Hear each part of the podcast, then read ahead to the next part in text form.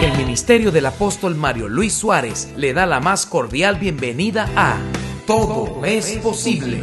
Un tiempo de impartición del poderoso mensaje de la palabra de Dios que conectará su vida a una nueva dimensión de fe, milagros, revelación profética y edificación. Todo es posible con el apóstol Mario Luis Suárez, predicador, escritor, licenciado en teología y comunicación social. Bienvenidos una vez más a Todo es posible. Lucas capítulo 11, versículos 29 y 30 dice, y apiñándose las multitudes, comenzó a decir, esta generación es mala. Demanda señal, pero señal no le será dada sino la señal de Jonás. Porque así como Jonás fue señal a los ninivitas, también lo será el Hijo del Hombre a esta generación. Amén. Ahora yo quiero que usted busque conmigo en el libro de Jonás capítulo 3, verso 1 hasta el 5 y luego saltamos al verso 10. Jonás 3 dice, vino palabra de Jehová por segunda vez, diga, por segunda vez a Jonás, diciendo, levántate y ve a Nínive, aquella gran ciudad, y proclama en ella el mensaje que yo te diré. Y se levantó Jonás y fue a Nínive conforme a la palabra de Jehová. Y era Nínive ciudad grande en extremo de tres días de camino. Y comenzó Jonás a entrar por la ciudad, camino de un día, y predicaba diciendo, de aquí a cuarenta días, Nínive será destruida. Y los hombres de Nínive creyeron a Dios. Diga eso conmigo. Los hombres de Nínive creyeron a Dios. Y proclamaron ayuno. Y se vistieron de silicio desde el mayor hasta el menor de ellos. Vaya conmigo al versículo 10. Dice, y vio Dios lo que hicieron. Que se convirtieron de su mal camino y se arrepintió del mal que había dicho que les haría y no lo hizo. Amén. Diga conmigo, se arrepintió del mal que había dicho que les haría y no lo hizo. Amén. Diga conmigo, Dios es un Dios de oportunidades. Si hay algo que caracteriza el amor inconmensurable de Dios, es que Dios siempre abrirá la puerta de una nueva oportunidad, aunque nosotros hayamos fallado, aunque nos equivoquemos, aunque pequemos, aunque seamos infieles. La escritura dice que aunque nosotros seamos infieles, Él seguirá siendo fiel. Dios es un Dios de oportunidades y lo podemos ver a diario en nuestras vidas. El único momento en que usted dejará de tener oportunidades es cuando pierda su vida. Pero mientras usted esté vivo, Dios le seguirá amando y abriendo la puerta de una grande y poderosa oportunidad. Jesús estaba hablándole a la generación que le estaba demandando una señal y él dijo, esta generación es mala y me están demandando una señal. Escuche, alguien malo exigiéndole a Jesús que le dé una señal. Era todo para decir, no le voy a dar ninguna señal. Y de hecho Jesús dijo, no le vamos a dar señal sino la de el profeta Jonás. Es decir, aunque aquella generación era mala, él todavía les estaba dando una oportunidad a una generación mala y adúltera, a una generación que no merecía, que lo estaban cuestionando, criticando y que venían arrastrando una conducta desde muchos años atrás de estar de espaldas a Dios. Y aún así exigían que Jesús les diera una señal. Pero Él, aunque no merecían ellos darle una oportunidad, Dios les abrió una última puerta de oportunidad, porque diga Dios es un Dios de oportunidades. Aleluya. Ahora Jesús, prácticamente él dijo que Jonás era una señal para aquella generación. ¿Qué vieron los ninivitas como señal? Los ninivitas ven que Dios envía a un profeta de Israel a hablarles a ellos y a decirles que la ciudad va a ser destruida a menos que se arrepientan. Y de una manera increíble, Nínive, que era un pueblo malo, se arrepiente. Ahora, Jonás fue desobediente. Él voluntariamente, no fue que se equivocó en el barco que tomó. Él se subió al barco que lo iba a llevar a otro lugar, lejos de Dios. Y entonces, cuando Jonás clama dentro del pez, Dios tiene misericordia de Jonás. Y Dios perdona a Jonás. Y Dios hace que el pez vomite a Jonás. Y aquí es donde viene esto tan interesante que quiero hablar hoy. Dios le da una segunda oportunidad a Jonás. Porque Dios es un Dios de oportunidades. Jonás debía ser una señal para sí mismo. Él tenía que ver la señal sobre su propia vida. Él también era una señal para sí mismo. Nosotros, cada vez que tenemos una nueva oportunidad de Dios, tenemos que ver la señal sobre nosotros mismos. Y le voy a explicar por qué. Es que nosotros necesitamos atender con exactitud los tratos de Dios sobre nuestras propias vidas. Jonás volvió por segunda vez a escuchar la voz de Dios.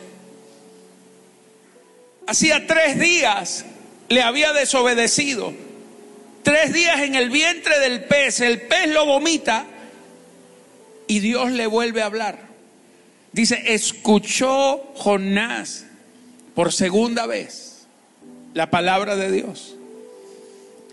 Es decir, Dios volvió a creer en Jonás. Dios volvió a confiar en Jonás.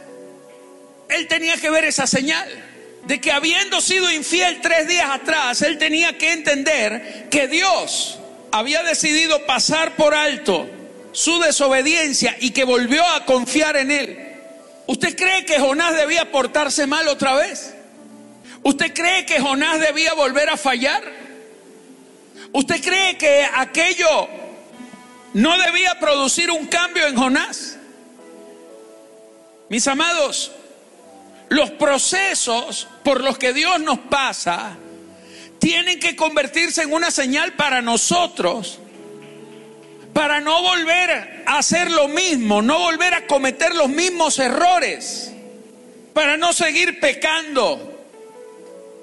Si tú no puedes ver la señal, de la misericordia, se te va a resultar muy difícil avanzar en esta vida. Escuche, cada vez que Dios nos trata, nos está librando de una muerte segura, nos está librando de una pérdida irreparable y nos está perfeccionando para entregarnos lo mejor después del proceso. Cada proceso de Dios. Si usted lo mira con rabia, con dolor, con enojo, con amargura, si usted anda amargado en el proceso, usted no va a poder disfrutar de lo que viene, del resultado del proceso. Usted se puede perder en el proceso. Cada proceso de Dios no es un castigo por nuestra desobediencia. Los tratos de Dios son grandes oportunidades para transformarnos, para librarnos de cosas peores. Cuando los israelitas fueron sacados de Egipto para pasar de Egipto hacia la tierra prometida, solamente había un lugar posible, atravesando la tierra de los filisteos. Entonces la única manera de ir a la tierra prometida era a través de ese pasaje. ¿Y sabe qué hace Dios? Cuando ellos ya están a punto de atravesar esa tierra, Dios le dice a Moisés, dile al pueblo que se devuelva. Y los hizo devolver y los puso frente al mar rojo. El mar rojo es como un brazo de agua donde hay dos orillas.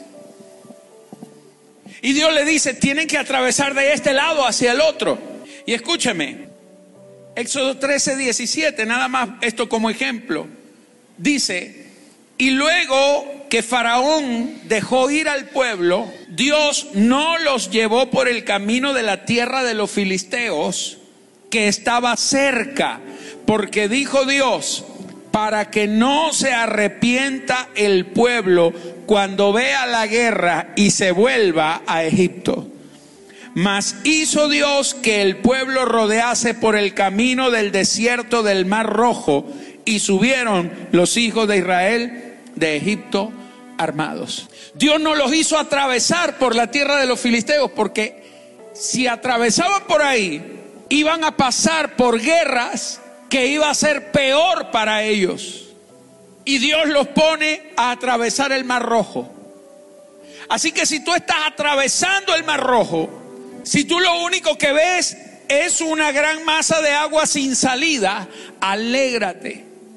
Porque Dios te está evitando una guerra que te hará volver a Egipto. Si estás a punto de atravesar un mar, si lo único que ves es una masa de agua, Solamente tienes que estar obediente a Dios, porque Dios te va a entregar una victoria después de tu proceso. Ahora, Jonás es también una señal para nosotros. Quiero leer Jonás capítulo 4, versículo 1 al 4. Porque cuando Dios te procesa, mi amado, tú tienes que estar pendiente con tu actitud, con el corazón. Por eso hoy quiero hablar de la señal del corazón. Jonás 4 del 1 al 4 dice, pero Jonás se apesadumbró en extremo y se enojó y oró a Jehová y dijo, ahora, oh Jehová, ¿no es esto lo que yo decía estando aún en mi tierra? Por eso me apresuré a huir a Tarsis, porque sabía yo que tú eres Dios clemente y piadoso, tardo en enojarte y de grande misericordia, y que te arrepientes del mal. Ahora pues, oh Jehová, te ruego que me quites la vida, porque mejor me es la muerte que la vida. Y Jehová le dijo, ¿haces tú bien en enojarte tanto? ¿Haces tú bien en enojarte tanto? Mi amado, Jonás no se dejó transformar. O sea, hay gente que un pez lo traga, lo vomita, Dios lo mata, lo vuelve a resucitar y siguen igual de malo. Tú tienes que aprender a aprovechar los procesos. Porque los procesos de Dios son para transformar tu corazón. Mi amado, o sea, si usted en los procesos no cambia, ¿qué te espera? Más procesos, más procesos, más procesos, más procesos. Evidentemente nosotros nunca vamos a dejar de ser procesados por Dios. Pero hay procesos que se quedan estacionados en tu vida hasta que Dios no quebranta el carácter, lo que Dios no quiere que usted tenga en su corazón. Jonás no se dejó transformar por Dios. Por el contrario, Dios le da una segunda oportunidad y le dice, ve, predícale a los ninivitas. ¿Y sabe qué es lo más impresionante? Que Jonás sabía que Dios lo iba a respaldar. Que Jonás sabía que cuando él predicara, así amargado y todo, lo más impresionante es que Dios obró a través del mensaje de Jonás. Por eso yo te digo en esta hora, que Dios te use no es garantía de que Dios te apruebe. Mm. Diga conmigo, que Dios me use no es garantía de que Dios me apruebe. Porque Dios usó el don de Jonás como usó el don de Sansón. ¿Tú te imaginas a Sansón? Sansón no podía tocar muerto, no podía emborracharse. Ese era el voto y no se podía cortar el cabello. Y un día se paró borracho, agarró un burro muerto y con la quijada de un burro muerto y borracho mató filisteos, que era su misión. Mil filisteos mató, rompiendo el pacto. Entonces él estaba muy confiado porque él decía, mm, si Dios no estuviera conmigo no me usara. Es que Dios no estaba con Sansón, Dios estaba con el don pero no estaba con el corazón de Sansón. Porque Dios no aprobaba, Dios no estaba avalando. Lo único que sostenía a Sansón era que no se había cortado el cabello, porque los otros pactos ya lo había roto. En otras palabras, hay gente que solamente están sostenidos de Dios por los pelos.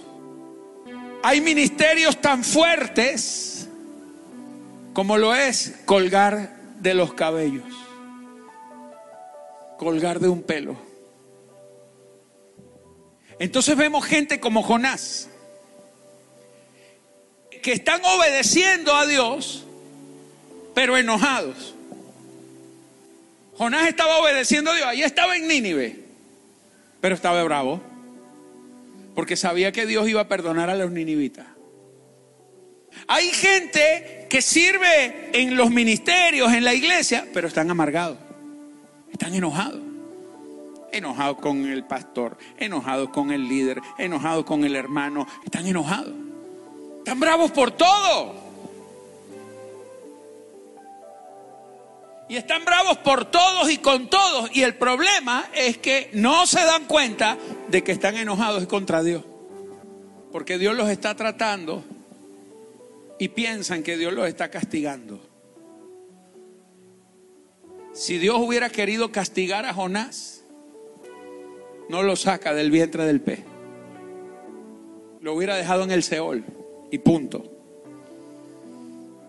Jonás estaba enojado con los ninivitas porque eran malos, pero estaba enojado con Dios porque era bueno. Qué loco eso, ¿no? ¿Usted alguna vez ha estado bravo con Dios porque Dios es bueno? ¿Por qué a, ella le regalaste un carro y yo que tengo tanto tiempo pidiéndote para el taxi no me das? Ah.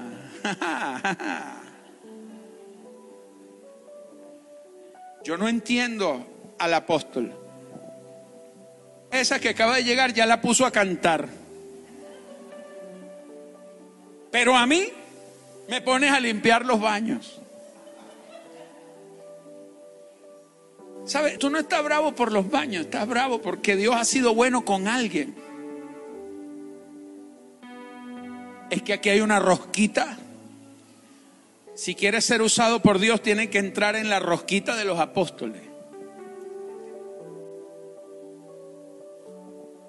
Y nos enojamos. Porque Dios es bueno con otros. Y no estamos viendo que a nosotros nos acaba de vomitar el gran pez. El enojo te hace ver la justicia como injusta. Si a alguien le va bien, ¿eso es justo o es injusto? Si Dios lo está bendiciendo es porque tiene que ser justo. Y entonces, ¿por qué te enojas? Cuando tú dices, eso es injusto, Que a este le vaya bien y a mí no. ¿Y qué sabes tú? Lo que está pasando en esa otra persona. El enojo te hace ver la justicia como injusticia. Jonás vio el perdón de Dios sobre los ninivitas como algo injusto. Pero ellos fueron perdonados justamente porque el arrepentimiento provoca la justicia.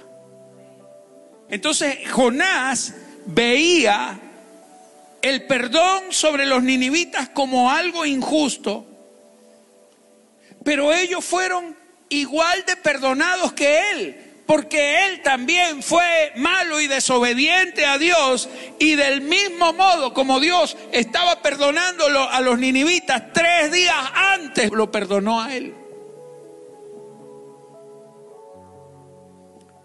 El perdón de los ninivitas era tan justo como el perdón de Jonás. Pero él veía lo justo de Dios como injusto. Jesús un día le habló a aquellos hombres de su época, a la generación mala y adúltera. Le dijo, había un hombre que tenía una gran deuda con el rey. El rey lo manda a buscar y le dice, págame lo que me debes. Y aquel hombre no tenía cómo pagar y ordenó echarlo a la cárcel. Pero aquel hombre se tiró de rodillas y le dijo, por favor, ten misericordia de mí, que yo te lo pagaré. Y el rey Sabiendo que el hombre no le podía pagar, el rey decidió perdonarlo. Le dijo, está bien. Y le perdonó la deuda. Cuando salió de allí, se encontró a un hombre que le debía un denario. O sea, una monedita. Y aquel hombre tomó a su hermano, lo asfixiaba y le gritaba y lo obligaba a pagarle. Y le decía, págame lo que me debes. Entonces, los guardias del rey le contaron al rey lo que acababa de suceder ahí afuera. Y el rey manda a buscar al hombre y le dijo, ¿no tenías tú conmigo una deuda más grande que la que este otro hombre tenía contigo? ¿No debías tú perdonarlo y hacer lo mismo? Por lo tanto, tomen a este hombre, átenlo y échenlo a la cárcel. Mis amados, muchas veces no vemos lo que Dios ha obrado en nosotros. No estamos conscientes de la oportunidad. Usted y yo ni siquiera quizás deberíamos estar aquí. Algunos de nosotros deberíamos hasta estar muertos. Pero estamos aquí. Hemos sido librados, perdonados, hemos sido tratados con misericordia. Qué tremendo esto. Jonás andaba enojado. Sigo leyendo, versículo 5. Y salió Jonás de la ciudad. O sea, Jonás termina de predicar. Bueno, listo, ya, ya te obedecí. Salió de la ciudad y acampó hacia el oriente de la ciudad y se hizo allí una enramada. Diga conmigo, se hizo una enramada. Y se sentó debajo de ella a la sombra hasta ver qué acontecería en la ciudad. Porque él les acababa de decir, dentro de 40 días, esto va a ser destruido. Él terminó de predicar, terminó de predicar. Dijo, listo Dios, ya te cumplí.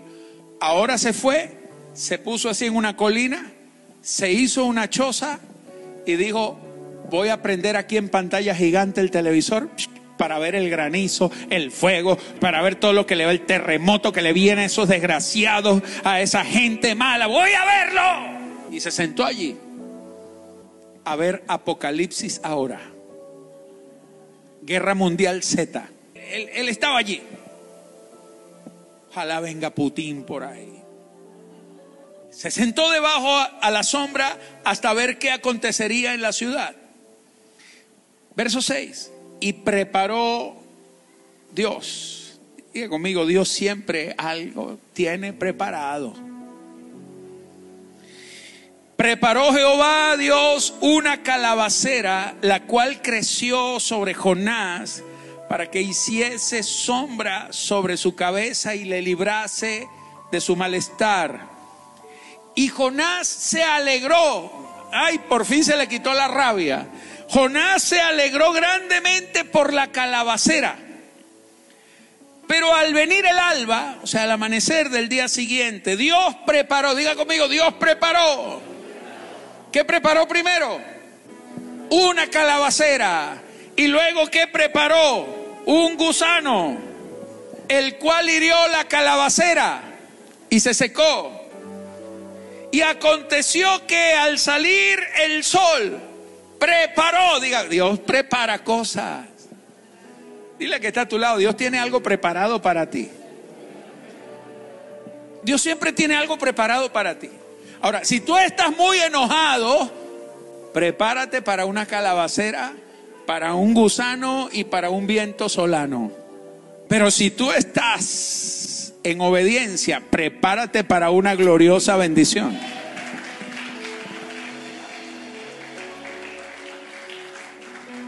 Y aconteció que al salir el sol preparó Dios un recio viento solano.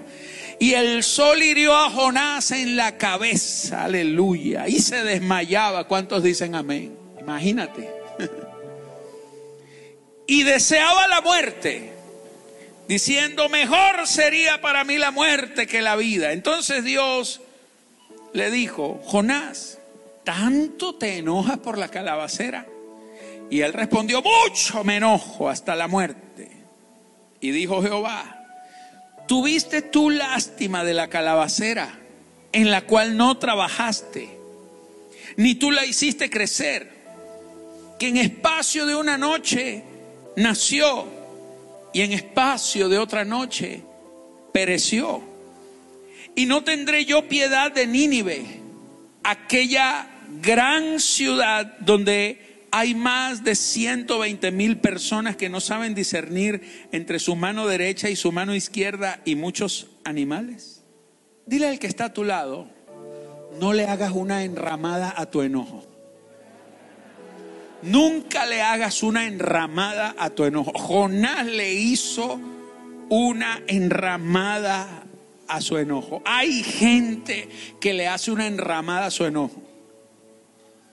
Y Dios quiere que cambies el corazón y dice, no, no, yo no, es que me las va a pagar. De que me las paga, me las paga. Hoy o mañana o algún día. Como el cuento de la chismosa. Usted sabe el cuento de la chismosa. Estaban dos personas peleando. Y la chismosa ahí mira, que me paga mi plata, que no te voy a pagar, que me paga mi plata. Entonces, dijo, ah, no me vas a pagar. Y la chismosa mirando sacó uno una pistola y le dijo, ¿sabe dónde me vas a ir a cobrar? En el infierno. Y se pegó un tiro. Y pa, se mató. Y el otro, de la rabia, dijo, allá te voy a ir a cobrar. Pa, y se, se metió un tiro también. Y la chismosa dijo, no, yo no me pierdo este cuento. Pa.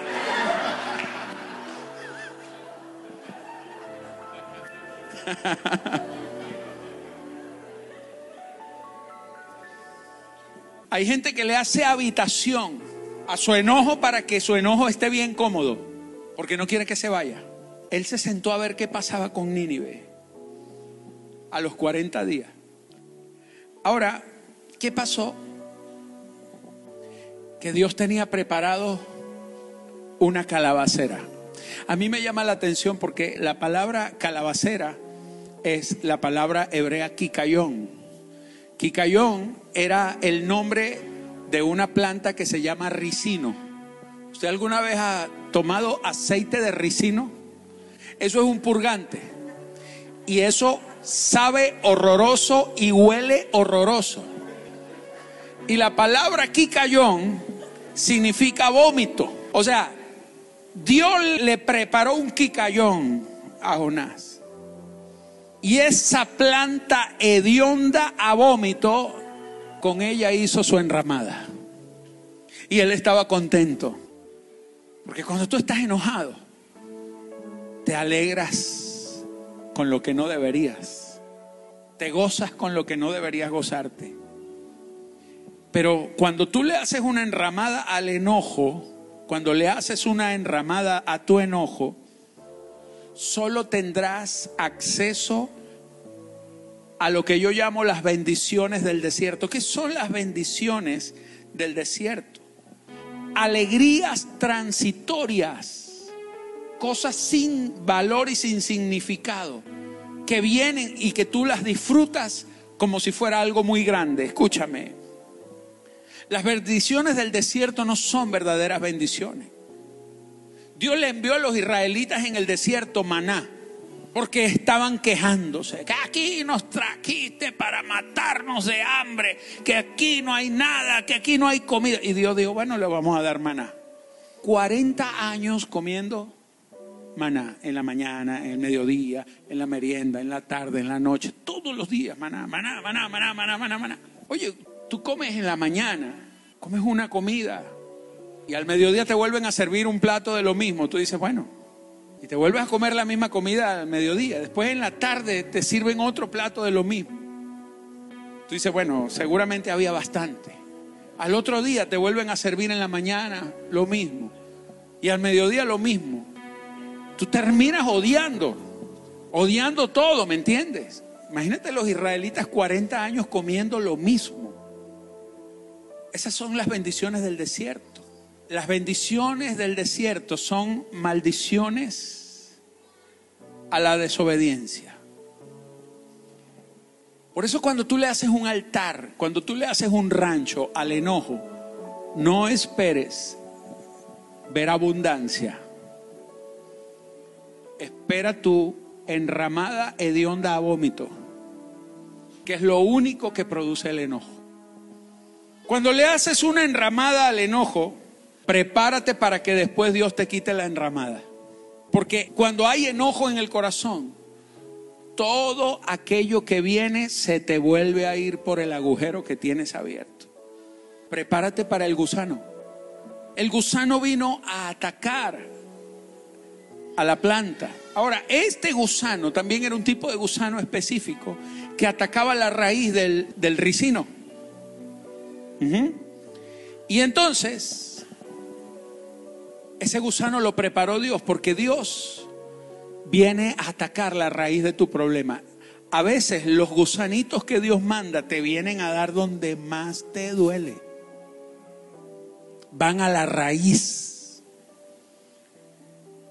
Y eso lo hizo enfurecer más. Porque así como un día tuvo la calabacera, al otro día tenía gusano. El enojo desata ventarrones inesperados. Dios primero preparó la calabacera, después preparó el gusano que matara la calabacera y después preparó un viento solano que matara a Jonás. El viento solano era un viento extremadamente caliente que venía del desierto, del este. Y a veces esos ventarrones abrasadores vienen a descubrir el enojo, a brotar lo que realmente está en nuestros corazones. Dios preparó un plan para tratar con el enojo de Jonás. Hay mucha gente que no han sabido aprovechar sus procesos y en vez de aprovechar sus procesos y ver la mano, la misericordia, la gracia, el amor, el favor de Dios, terminan más enojados que como estar. Primera de Pedro 5.10 dice, mas el Dios de toda gracia, que nos llamó a su gloria eterna en Jesucristo, después que hayáis padecido un poco de tiempo, Él mismo os perfeccione, afirme, fortalezca y establezca. A Él sea la gloria y el imperio por los siglos de los siglos. Amén. Termino diciéndote esto.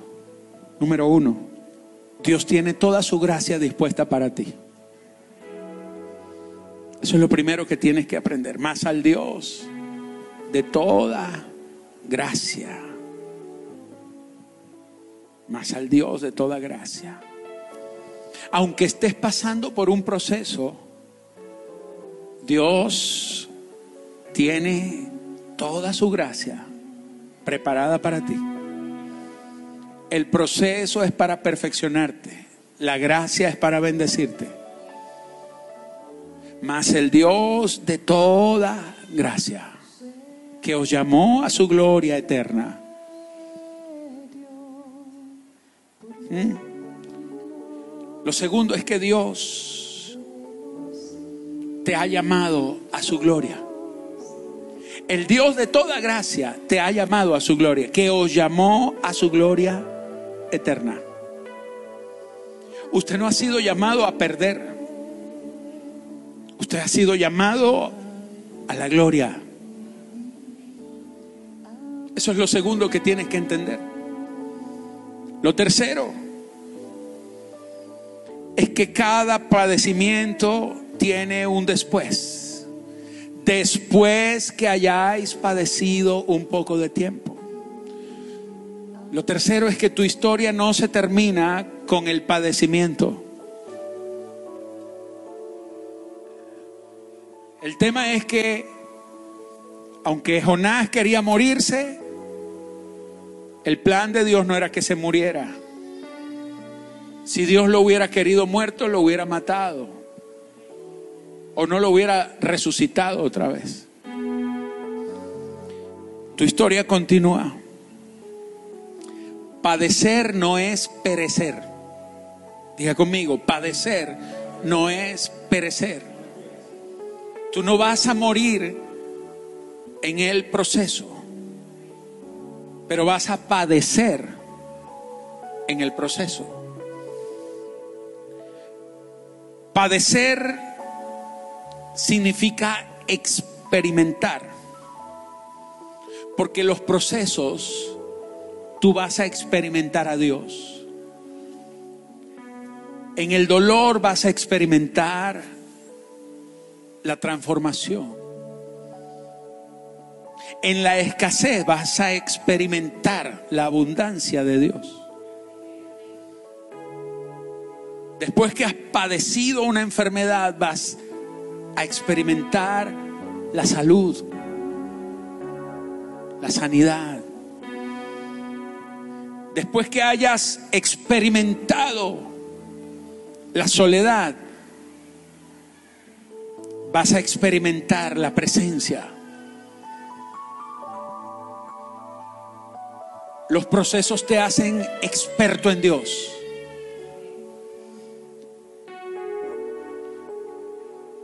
Te volverás experto en victorias. Y por último, terminarás con las cuatro marcas de la victoria. Después que hayas padecido un poco de tiempo, Él mismo os perfeccione, os afirme, os fortalezca y os establezca. Vas a ser perfeccionado. Perfeccionado significa ser reparado, ajustado, completado, terminado. Dios va a terminar de ajustar lo que no está bien. Ya no andarás más enojado. Después de la rabia, entenderás el amor de Dios y verás, terminarás afirmado, porque terminarás de pie, parado, no vas a terminar postrado, tirado en el piso por un problema, vas a terminar de pie y en victoria. Terminarás fortalecido. Él mismo os perfeccione, os afirme, os fortalezca, vas a terminar fortalecido. Vas a terminar con más fuerza. No vas a terminar débil. Vas a terminar con más grandes músculos de fe que los que tenías antes de tu proceso. Vas a estar listo para tu próxima batalla. Y por último, terminarás establecido Porque no vas a salir huyendo de nuevo a Tarsis. Te quedarás en el propósito establecido. Porque establecido significa terminar con las bases, con los fundamentos listos para construir un gran edificio. en los procesos, estás listo para tu próximo nivel. En los procesos Dios te pone las bases. Por eso la señal de Jonás es la señal del corazón, amados. La señal de Jonás es que tienes que mirar si estás en el vientre del gran pez. La pregunta es, ¿qué vas a hacer cuando el pez te vomite? ¿Seguirás siendo el mismo? ¿Qué vas a hacer cuando el pez te deje en la orilla? ¿Seguirás con el enojo? ¿Seguirás con la rabia? Jonás se fue porque estaba enojado antes y después que el pelo vomitó siguió enojado. ¿Qué vas a hacer después que el pez te suelte? ¿Construirás una enramada al enojo? ¿O doblegarás el corazón a Dios?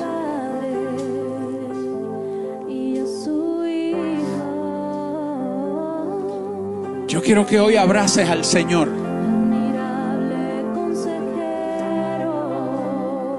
y aceptes lo que Dios ha estado tratando en tu vida.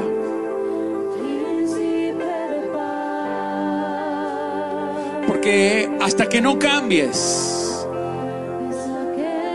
no dejarás de ser procesado. Si no te cambia un pez, te cambia una calabacera, pero si no te cambia una calabacera, te cambia un gusano. Si no te cambia un gusano, te cambia un viento abrasador que te hiere en la cabeza. Algo te tiene que cambiar.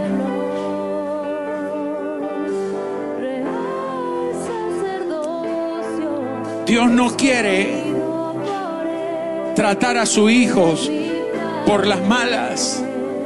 Dios nunca quiso una calabacera para Jonás. Dios nunca quiso un pez que lo devorara. Dios lo único que quería era un corazón sensible que a la primera vez que le habló, Jonás hubiese sido el instrumento de justicia. Esta es la señal a nuestro corazón, amado. Aquí hay que cambiar mucho. Tóquese así el corazón y diga, aquí hay mucho que cambiar. Aquí hay mucho que cambiar. Aquí hay mucho que rendir. Vamos, póngase la mano ahí en el corazón. Dese unos golpecitos allí. Diga, este corazón tiene que ser doblegado. Este corazón tiene que ser cambiado. Y diga conmigo, yo lo rindo, yo lo rindo, yo lo rindo, yo lo rindo, yo lo, lo, lo quebranto hoy. Lo, lo, tengo que quebrantar hoy. Yo no quiero más peces que me vengan a devorar, ni quiero calabaceras. No le quiero hacer un altar al dolor, al enojo. Yo solo quiero obedecerte, Señor. Quiero amarte, Señor. Quiero serte fiel. Quiero obedecerte a ti, Señor.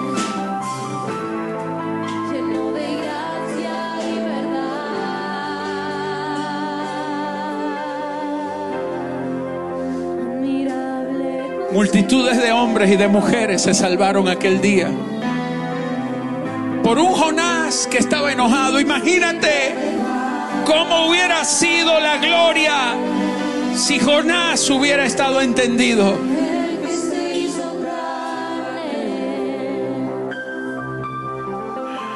Dios está aquí en esta, en esta tarde. Vamos a doblar nuestras rodillas delante del Rey.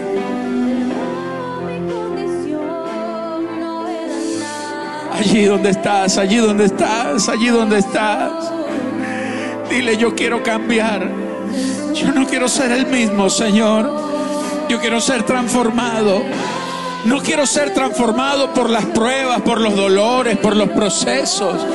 Yo quiero ser transformado por una palabra de revelación. Quiero ser cambiado, Señor, por tu amor. Yo sé que tú eres un Dios de oportunidades. ¿Cuántas oportunidades tuvo Jonás?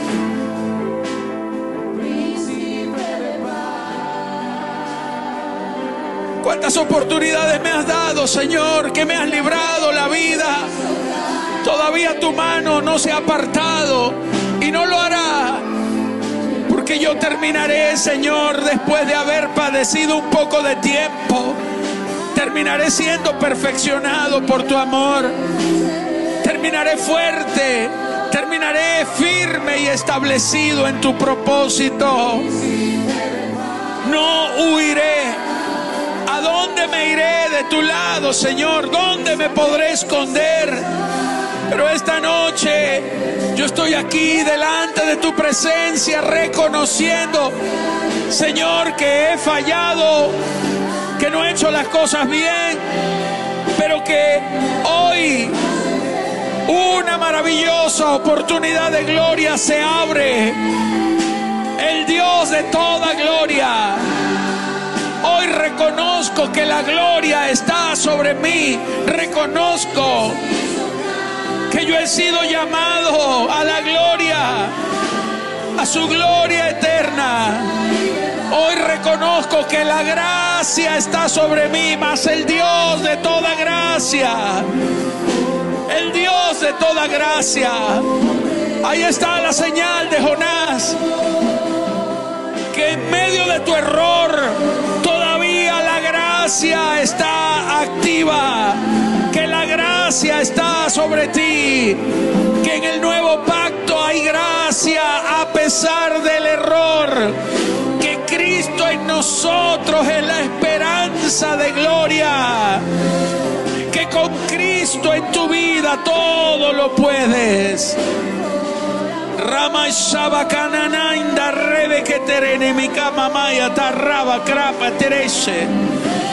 Correme candanaya laya mayaste. Te amo. Te amo. Te amo.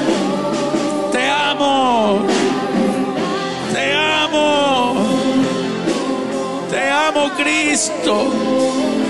Te amo. Te amo. Te amo. Gracias. Hay oportunidad. Esta es la señal de la gracia. La gracia está sobre ti. La gracia ha sido derramada en nuestros corazones. Su gracia ha sido derramada en tu corazón. Amén, aleluya. Levanta tus manos, levanta tus manos a los cielos. De gracia y verdad. Dile al Señor, te amo.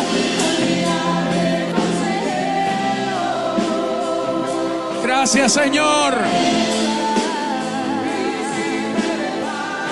Príncipe de paz. Es aquel que se hizo carne lleno de gracia, lleno de gracia y verdad.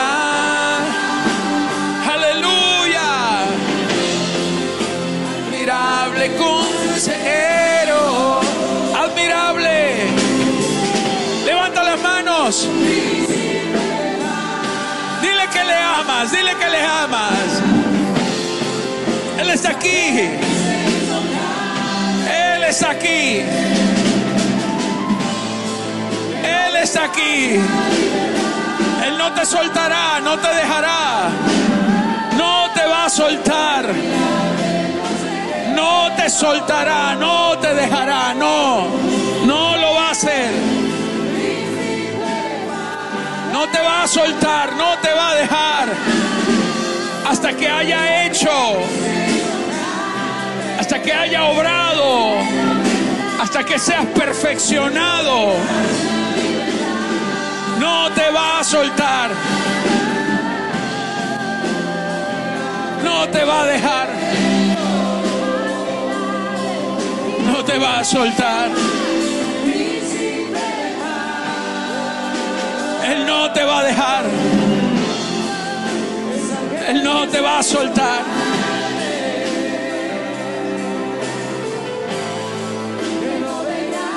no te va a soltar. Aleluya. Gracias Señor, gracias.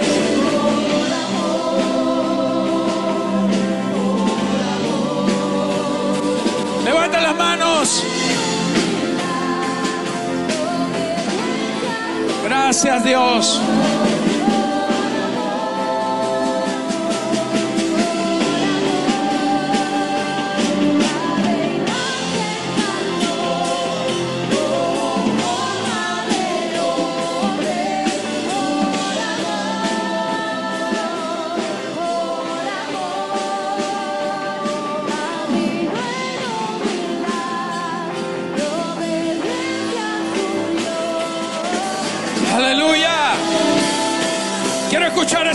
Aplauso para el rey.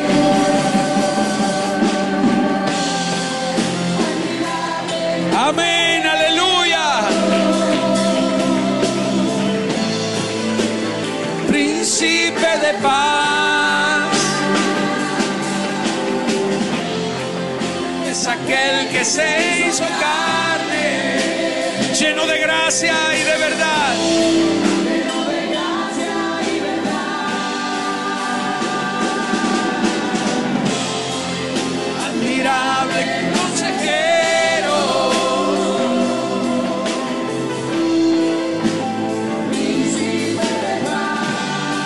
Muy suave, muy suave. Es aquel que se hizo carne, lleno de gracia y verdad.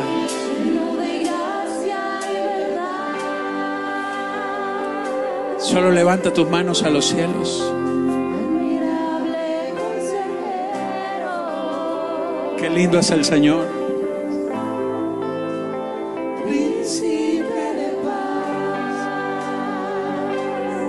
Aquel que se hizo carne.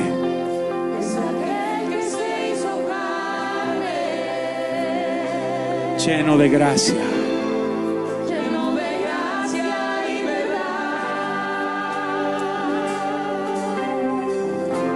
La gracia de Dios está sobre ti. No es castigo. Disciplina de Dios. Las cosas por las que atravesamos. La Biblia dice que Dios al que ama disciplina y azota a todo el que recibe por hijo. Hay, hay azotes, pero son azotes que no traen enojo ni amargura, sino que traen transformación. Y la Biblia dice, de la cual todos han sido participantes. Todos participamos de eso. Todos hemos pasado por un azote de Dios.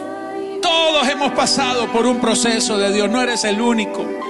Pero al final te puedo dar testimonio que después de la tormenta viene la calma, que después del proceso viene la recompensa, después de la prueba viene la victoria, después de la crisis viene la gloria, aleluya.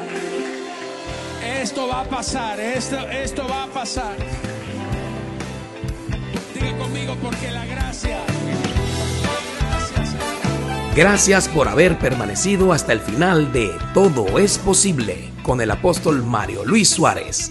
Si este mensaje ha sido de edificación para su vida, le invitamos a ser uno de los socios de Todo es posible mediante su aporte o donativo. Para ello, usted puede enviar su ofrenda a través de nuestras plataformas disponibles, Zelle, Cash App o PayPal, utilizando en cualquiera de ellas el siguiente email mi ofrenda de fe arroba gmail.com. Dios multiplicará su semilla con abundantes bendiciones. Muchísimas gracias.